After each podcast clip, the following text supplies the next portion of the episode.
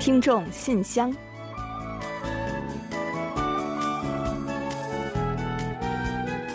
分享最新动态，聆听您的心声。听众朋友们好，我是李璐，欢迎您收听全新一期的《听众信箱》节目。听众朋友大家好，我是婉玲，很高兴又跟大家相会在今天的节目之中了。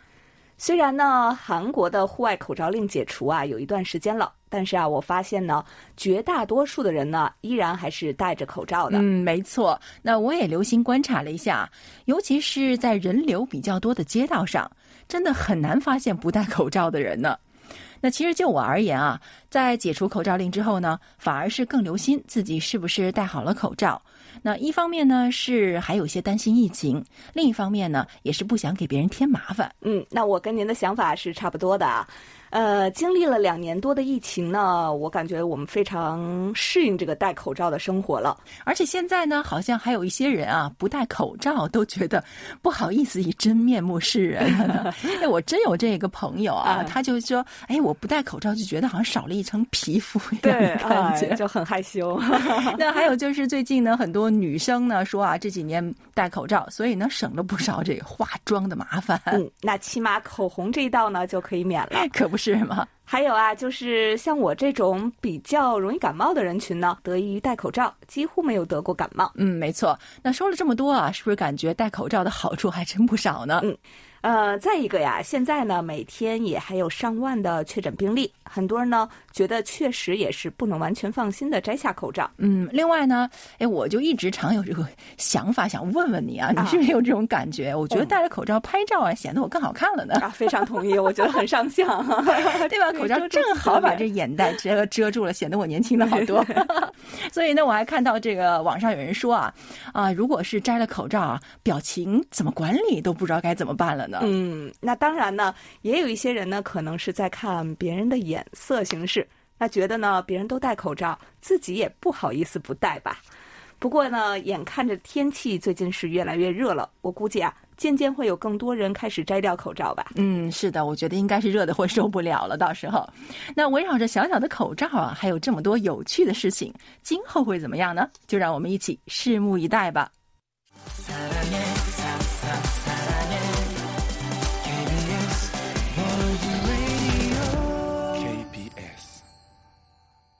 听众朋友，欢迎来到今天节目的第一个环节——韩广动态。再来提醒广大听众朋友们一下，我们将于下周五二十七日安排播出五十分钟左右的特辑《你好，莫妮卡》。嗯，《你好，莫妮卡》呢是一档带领听友们一同思考韩国社会多元文化的现象和所面临课题的节目，希望听友们能够多多关注，准时收听哦。那由于当天播出特辑，我们的听众信箱还有时事焦点将暂停播出一期，还请听友们留意。好的，那最新动态就介绍这么多。下面呢，我们准备进入来信选读，分享听友们的来信。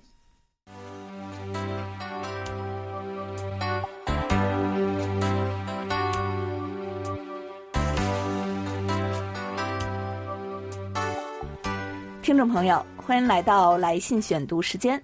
下面我们来分享听众朋友们的来信吧。嗯，好的。那今天的第一封来信呢，是来自中国的哈尔滨，是刘畅听友写来的。他说：“韩广的各位主持人、编播老师，大家好，我是刘畅。三月十四日，由于哈尔滨出现了奥密克戎的病例，进入了异常紧张的防疫模式，需要管控的人员数量是之前的四五倍。”这期间呢，由于由于一些原因呢，之前负责防疫工作的人员不再负责这项工作了，由我接手。所以从三月十四日至今，包括五一小长假，忙碌的防疫工作一直在持续着。防疫工作需要加入的工作群就足足有十个左右，每天我要完成好布置的任务，每天下级部门政策咨询量也是非常的大。对于回来的需要管控的人员，每天也要打很多电话去了解他们的路线，确定如何管控，做好登记，录入系统，再给他们预约上门核酸检测。每天都要收集两次他们的体温检测照片，记录体温。最近我每天一睁开眼睛就要查他们的核酸检测结果，还需要看一看谁隔离到期了，系统里解除隔离。期间呢也要面对各种大大小小的突发状况，例如有人需要就医，就要联系救护车送到医院；有的居家隔离转集中等等。这接近两个月的期间，做了大概超过二十轮全愈核酸，每次呢也都要做好统计。我现在啊，每一天热切盼望的就是疫情快快的好转起来。哇，是这样啊，啊，虽然呢，我们其实也是知道啊，奋战在啊抗疫一线是一件非常辛苦，也是需要使命感的事情。那真的听到有听友讲述自己的亲身经历啊，哇，还是觉得非常的了不起啊。啊，当然呢，我们也相信以流畅听友的个性，一定会被把这个工作做得非常好的。那不过呢，还是非常希望您能够劳逸结合，多多注意自己的身体，千万不要累坏了。那在这里呢，也祝愿您所在的地区能够早日控制好疫情，也祝所有当地的朋友们也都能够健康平安。另外，流畅听友的信中啊，还提到了这段时间的大热剧集《柏青哥》，他说。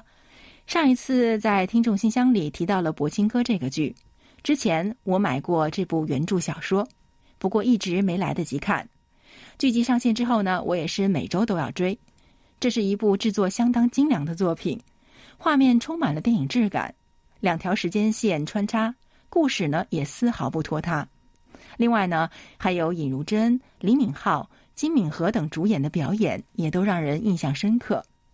尤其是金敏和啊。在这部作品里呢，表现极其亮眼，把那个底层的平凡，但是在逆境中坚韧不屈的女性塑造的非常的精彩。虽然是新人啊，但是让人对她的未来充满期待。另外，饰演女主父亲的话剧演员李大浩啊，虽然出场不多，但是呢，也把这个角色塑造的非常鲜活。饰演女主母亲的郑仁志是我个人非常喜欢的音乐剧话剧演员。他出演的音乐剧《玛丽居里》也多次在日本的电视台播出过，这次是他第一次参演电视剧。看过这部剧的话，我想都会对他的角色印象深刻的。还有就是这部剧让我最喜欢的一点啊，就是用一集讲述了关东大地震，在日朝鲜人被杀害的那段历史。通过电视剧，也可以让全球观众了解这段历史。这次美国派出的参加尹锡悦总统就职典礼的团队中呢，就有柏青哥小说作家李敏珍，我想应该也是对这部剧带来的影响力的一种认可吧。非常期待这部剧的第二季。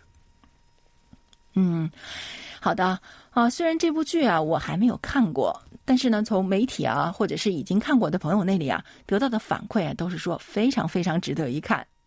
刚刚又听了刘畅听友的介绍，那对于看剧的时候应该把重点放在哪里，我的心里呢也更有数了。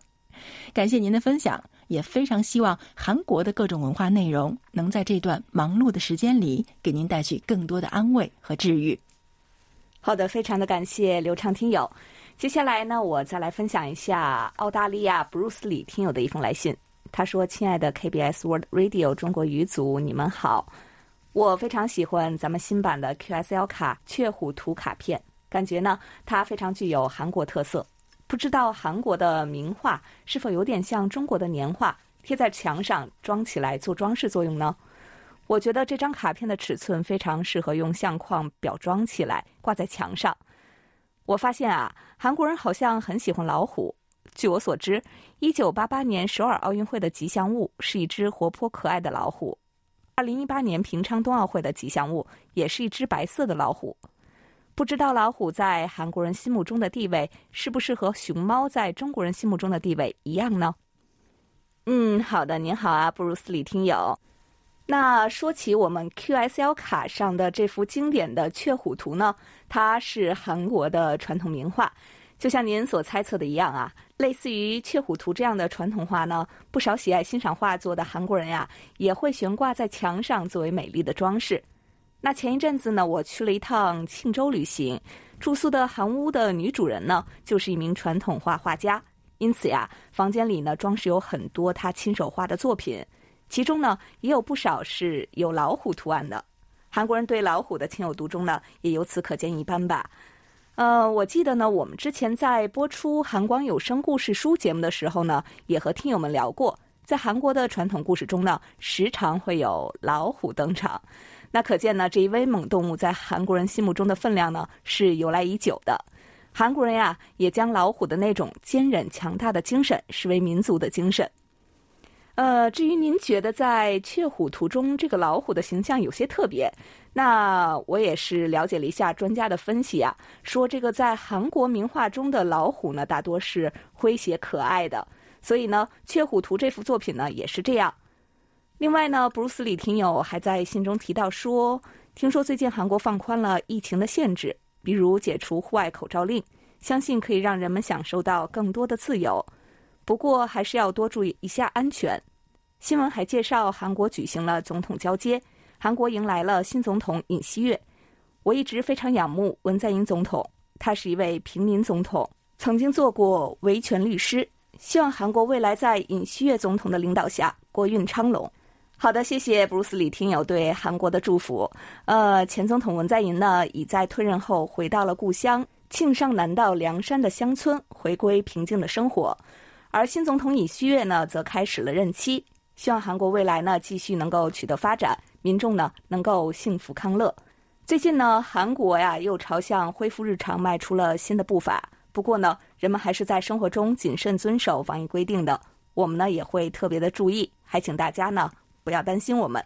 也希望我们在世界各地的听众朋友们呢都能够健康平安。好的，这里呢还有一封来自张汉文听友的信。他在信中是这么说的：“韩广中国语组各位编播老师，展信佳，在五月十三日的听众信箱中，我听到了我所点播的歌曲，非常的开心。在此呢，也要感谢各位柜台的老师。最近啊，我利用周末的时间观看了二零零四年韩国拍摄的历史题材电影《安重根》。尽管安重根的事迹在我中学时代的历史课上就被老师讲起过。”但这部电影再次从各种不同的角度为人们展现出了一个鲜活的安重根形象。片中还引用了安重根所作的诗词，慷慨激昂，令人记忆犹新。看完这部电影之后呢，我又去拜读了韩国独立运动史研究所编的《韩国独立运动的历史》，以及高丽大学韩国史研究室所编的新编韩国史。对于包括东学农民战争。海牙密史事件等等事件呢，有了更清晰的认识。通过阅读这些书籍和资料，我更好的了解了以金九、安重根、尹凤吉等半岛独立运动家，在那个时代与中国人民一道为驱逐日寇、维护半岛和和平做出的贡献，从而加深了对于两国民众之间友谊的认识。哇，真是太佩服您了啊！居然是从一部电影开始。又深入研究了所有相关的历史。那看样子张汉文听友呢是个对历史非常感兴趣的朋友。安重根呢是韩国人民最为热爱的民族英雄和爱国志士，他的壮举呢，不管是在当时还是现在，都在激励着国民追求自由，热爱自己的祖国。所以啊，每年他的诞辰和牺牲日呢，韩国都会举行各种纪念仪式。在中国呢，也有一个安重根的纪念馆，不知道您是否了解呢？这个纪念馆呢，位于哈尔滨，有机会的话，您可以去看看。啊，另外呢，张汉文听友呢在信中还提到了漫画国乐节目，他说啊，我也收听了五月十二日立新主持的漫画国乐节目，其中立新在介绍割须弃袍的故事的时候呢，通过语气语调的变化，让听众仿佛置身在当时的曹操身边，节目效果非常的好，我非常喜欢啊。啊，这里呢，我们当然还是要再夸一下我们立新的角色驾驭能力，那可是没得说的。那我觉得，如果您喜欢他的主持风格的话呢，可以参考一下我们有一个节目叫《韩广书斋》啊，那个节目呢是小南和立新一起主持的。那我觉得，如果你没听过的话呢，一定听听看，一定会喜欢的。还有张汉文听友呢，在信中对于这个《三国演义》还提到了一些内容，他说啊。正如节目中所说啊，《三国演义》到现在啊仍然是深受众人的喜爱。在中国传统上受到了《三国演义》中尊刘贬曹的写作方法，很多人非常喜爱刘备所带领的济汉阵营。当然呢，也是有人追捧统一了北方，同时呢又是建安文学代表人物的曹操。而在日本呢，人们则似乎更加推崇诸葛亮的形象。不知道在韩国人们是否也一样喜爱《三国演义》的故事，喜欢里面的人物形象呢？嗯，好的。那其实我感觉，您如果从韩国传统说唱艺术《盘索里》里边呢，有很多取材自《三国演义》的唱段啊，就可以大致猜到，《三国演义》在韩国也是非常受欢迎的。那这部作品呢，从很早以前就传入了韩国，三国的故事呢，也是广为人知的。直到现在啊，韩国小朋友的很多必读书目中呢，都还一定有它的。另外呢，韩语中呢，还有不少词汇跟三国故事有关。那比如说三顾茅庐啊、七步之才啊，还有刮目相看等等。我记得有一次我去仁川市的这个唐人街啊，发现那里呢还有《三国志》壁画。那据说那是那个地方的一大打卡景点。总之啊，《三国演义》在韩国真的是很有群众基础的。另外，张汉文听友呢在信的末尾还说啊，最近中国大陆呢即将迎来高考。我也得知有很多中国的、韩国的高中生呢，都在积极的备考，所以在这里呢，谨祝各位学子折桂一枝先许我，阳春三叶敬今人。嗯，没错，中国的高三学生们呢，马上就要迎来高考了，应该是在六月份，是吧？那我们呢，也有好几位学生听友也将参加今年的考试，所以啊，就让我们在这里祝各位考生都能够认真健康的备考。最终能够金榜题名。好的，谢谢张汉文听友。呃，接下来呀，我来介绍天津李健听友的一封来信。他说：“尊敬的 KBS 中文组全体成员，你们好，也有一段时间没有发电邮联络了。天津这几天温度直线上升到三十三到三十四度了，火热的五月已经来临。韩国那边也是很热吗？”您好啊，李健听友啊，最近呢，韩国的温度我感觉还可以啊。那白天呢，虽然是有初夏的感觉了，但是呢，夜晚还是挺清凉的，在十五度左右。有的时候呢，还会觉得睡觉时有点冷，要盖上冬天的厚被子。啊，看到天津的温度，真的可以说是进入夏天了啊。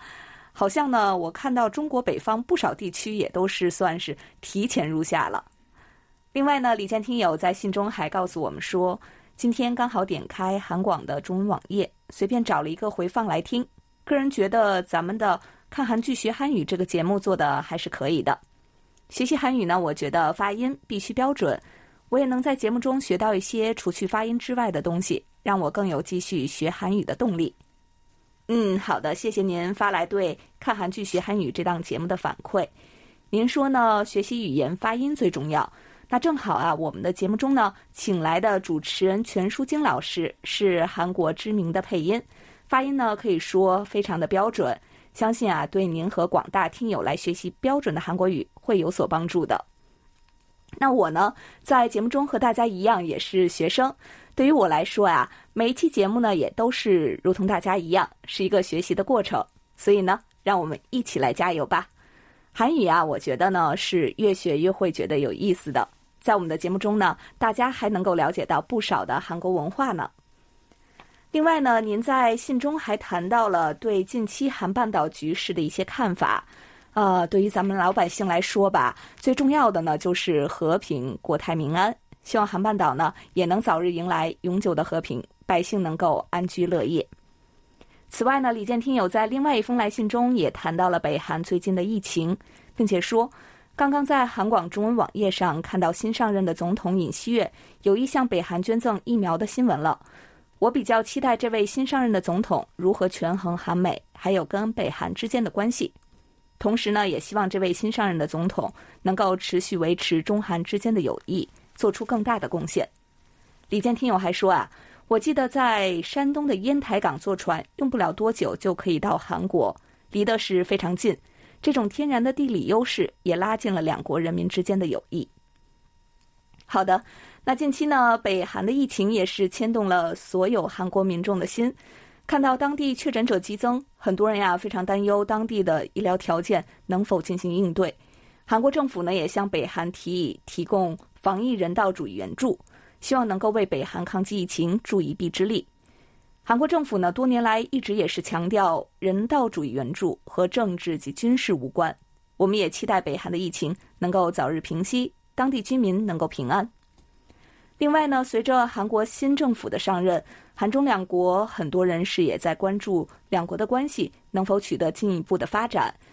就像两国外长在近期的通话中所说，韩中两国呢是搬不走的近邻，相信只要两国共同努力，一定能够巩固友谊，两国民众的交流也会更加活跃。好的，非常感谢李健听友，也感谢所有听友们的来信参与。哎，我发现啊，我们的听友中呢，对于韩国的传统文化、历史感兴趣的听友还很多。是啊，从大家的来信中呢，我们也学习到了非常多有趣的内容，很多信息呢，我们也是头一次接触到，可谓受益良多吧。嗯，没错。那其实我们就是在这样的互动和交流中，一起来分享资讯和心情的。那谢谢各位听友了。好，接下来呢，我们要一同来欣赏一段王倩倩听友分享的感言。然后呢，我们就准备进入畅所欲言，你来说。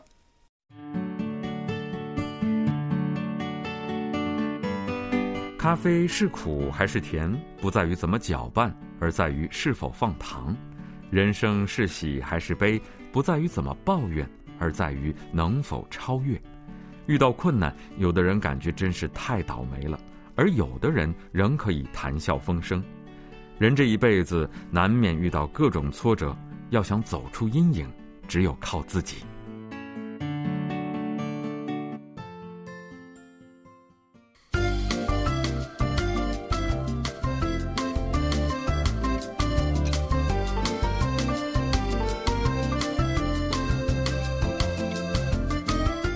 欢迎大家来到《畅所欲言》，你来说环节。今天呢，我们想首先和大家分享的是王通听友的一篇散文。其中呢，继续了列车抵达甘肃平凉车站的景象和心境。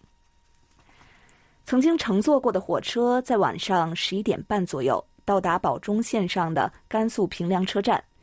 记得火车经过了安口窑站时，夜幕笼罩下的车窗外只能看见灯光点点。直到火车开始减速，抵达了平凉站后，列车慢慢的停靠在月台边，打开车窗。看着一路上风尘仆仆的人们提着行李准备出站，静谧的夜里，微风吹来，闷热中平添了一丝凉意。汽笛声一响，火车即将启动。夜幕中的平凉市区灯火阑珊，归乡的游子是否在凌晨时分能够拥有一个住处？夜晚的平凉城能否安慰旅客们疲惫的身体和需要一点温暖的心？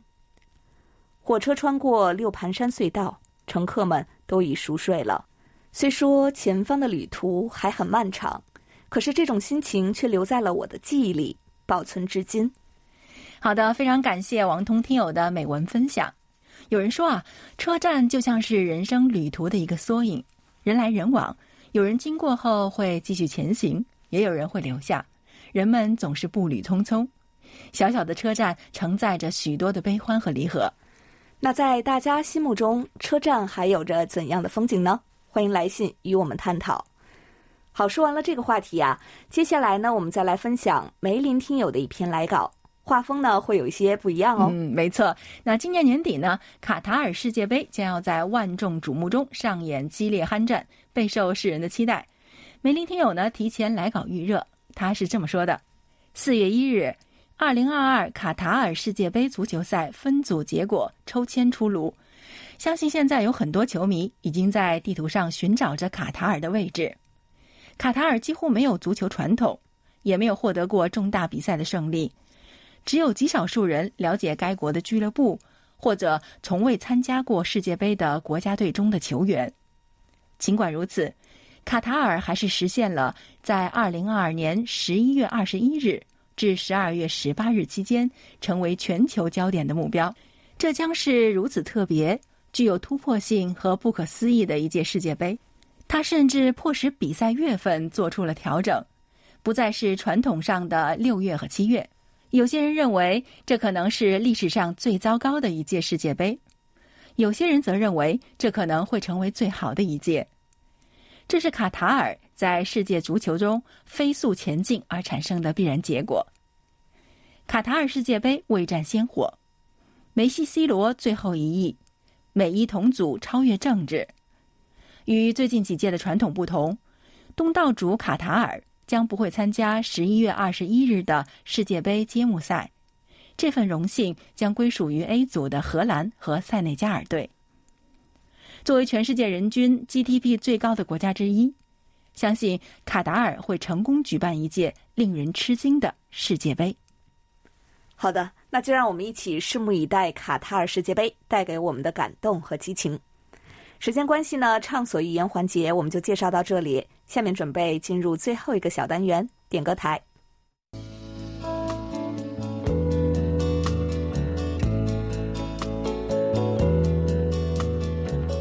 节目最后是点歌台栏目。上周呢，我们在介绍来信的时候提到李雪听友有一个点歌心愿，他说啊，我想点播一首经典韩剧里的歌曲《星梦奇缘》中由安在旭演唱的《总在你身边》，送给韩广的李璐、婉玲以及所有的听众朋友，祝福大家开心幸福每一天。嗯，好的，非常感谢李雪听友点歌，并且为我们送上的祝福，希望大家爱的人都能够永远在你的身边。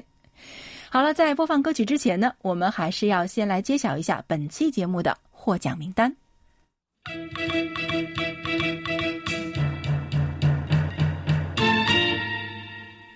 本期节目的奖品，我们分别送给李健听友、张汉文听友。另外呢，还有一份奖品，我们要送给布鲁斯李听友。好的，恭喜几位获奖听众朋友们。那到这里呢，本期听众信箱节目就要在安在旭演唱的《总在你身边》这首歌曲中结束了。感谢听友们对于本期节目的大力支持，也欢迎大家继续将您的收听感想、意见和建议反馈给我们，并且继续参与我们节目中各环节的互动。那到这里，我们韩国国际广播电台一个小时的中国语节目就全部播送完了。主持人婉玲和李璐在韩国首尔，祝大家周末快乐。让我们在六月三日星期五的节目中再会。